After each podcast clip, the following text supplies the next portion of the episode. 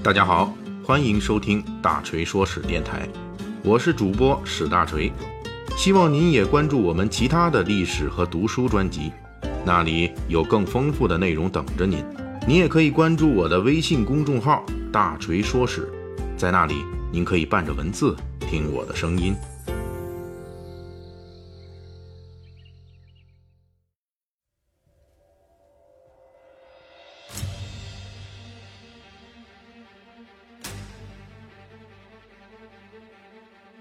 上一期《三国演义》细节解密啊，咱们聊的是这个马中赤兔，人中吕布的吕布，他是如何变坏的。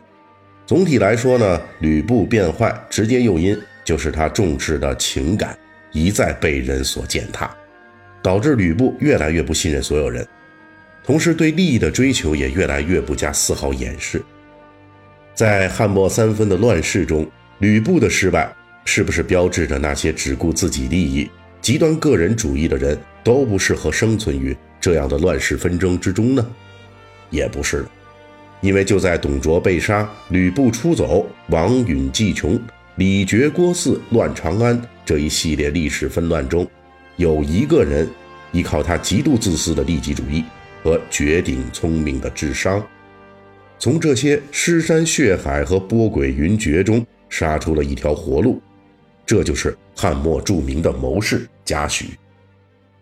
如果说吕布在乱世中打下自己的一片事业，并最终毁灭，动机是利益为先，仰仗的是自己的无用，那么贾诩在乱世中生存下来，动机同样是利益为先，仰仗的却是自己的智慧。当然，这俩人除了动机相似之外，他们的行为所造成的后果也都是极具毁灭性的。可以这么说。贾诩同学就是汉末文艺界的一个吕布，在古典小说《三国演义》中，真实的反映了贾诩在王允连环计烂尾阶段起到的关键作用。这就是小说第九回的标题：“除凶暴，吕布助司徒，犯长安，李傕听贾诩。”小说中描写董卓被杀之后，其旧部李傕、郭汜等人心中恐惧，所以呢，就派使者向。长安的王允求饶，王允不肯宽恕他们。李傕等人听说王允饶不了他们，本来想各自解散手下逃命就完了。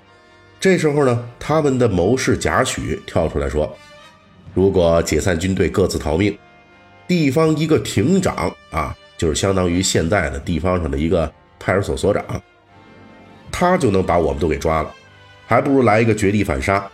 纠结关中散落的董卓余部。”杀进长安去试试看，如果不成，咱们再四散逃命也来得及。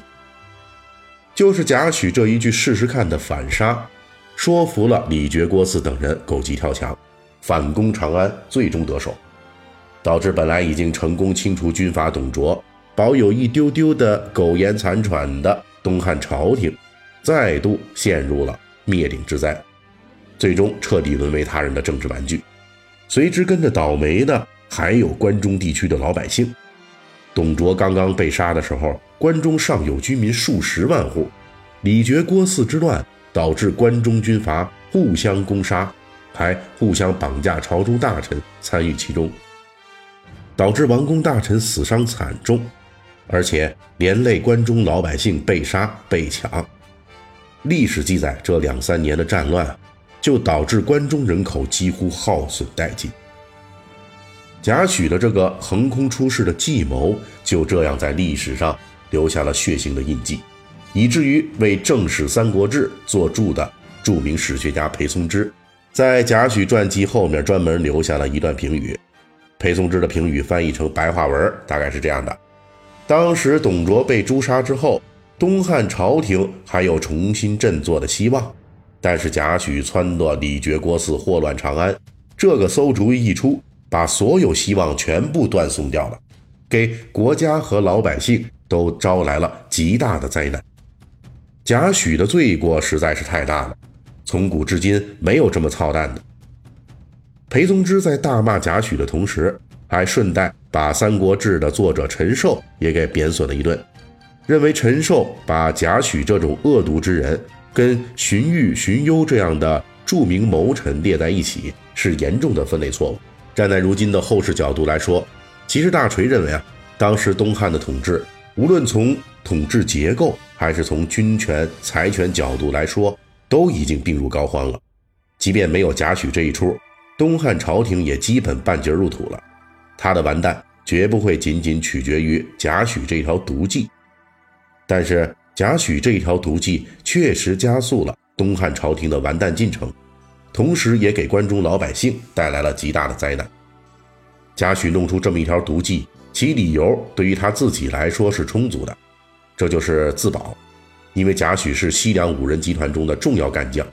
王允对西凉五人集团采取了秋后算账的态度，贾诩为了自保，就玩了一把大的。在此事二十年之前，贾诩其实就用过这样的理由。大约在公元一百七十三年前后，当时贾诩因病去官，回西凉老家养病，结果遇到了一伙少数民族的强盗，把贾诩在内的数十人全给抓了。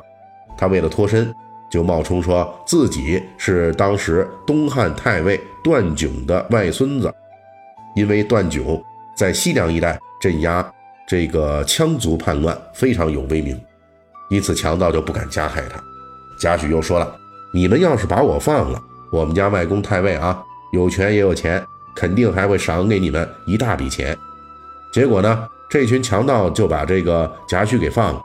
整个故事中，贾诩不拘小节，急中生智，为了活命乱认祖宗，表现得非常机智聪明。这也是正史中记载的贾诩保命系列的第一个故事。只不过这个故事在让人对贾诩机智胆大的印象之外，还留下了一句不太引人注目的话，这就是这次事件，贾诩之外，其余的被绑架的人全都被这群强盗杀害了。我们当然不会把这些无辜者的被杀全部归罪于贾诩的见死不救，因为贾诩救自己啊就已经很悬了，救大家很可能超出了贾诩的能力范围。但是贾诩在自保的时候，显然也没有考虑这些人的命运。请注意，这一年的贾诩已经二十七岁，他不是懵懂的少年。他这样的行为足以成为后面一系列行为的模板。而随后的历史正是如此。贾诩在正史中第二个保命故事，就是撺掇李傕郭汜等人反攻长安。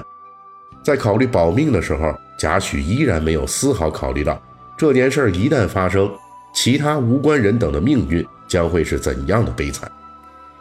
而且在保命的过程中，贾诩就像他二十年前为了活命而欺骗强盗、乱认祖宗时候一样，基本不考虑利益以外的其他任何东西，比如说名声。不同于吕布那种具有勇武才能的寒门子弟，贾诩是真正的西凉武威名门士族出身。起初被选拔为当地的孝廉，但是他毫不在意门第的名声。他投靠了董卓，跟王允这种存心来卧底的董卓手下不一样。贾诩在董卓手下当的是太尉院讨虏校尉。从官职轨迹上来看，贾诩一直是董卓的亲信，后来又充当董卓女婿牛辅的谋臣，因此可以判断说，贾诩在西凉五人集团内部说话是有人听的。否则，他也不会在李傕、郭汜、张继等董卓旧部军头开会密谋时提出反攻长安的策略，并获得通过。大锤可以这么说，在贾诩七十多年的人生轨迹中，他把自己的绝顶智慧和卓越眼光全部都用来只做一件事，这就是自保。为了自保，贾诩是不顾名声的。但是如果依仗自己的才能，不断突破下限。在乱世中想求得自保，也还是不够的，因为吕布也是依仗自己的才能，并且也不断突破下限，最后还是完蛋了。为了在乱世中活得更好，贾诩还有一招独门绝技。这一招是什么样的呢？我们下期《三国演义》细节解密为您揭晓贾诩保命的真正秘诀。好了，这一期《三国演义》细节解密我们就讲到这儿啊。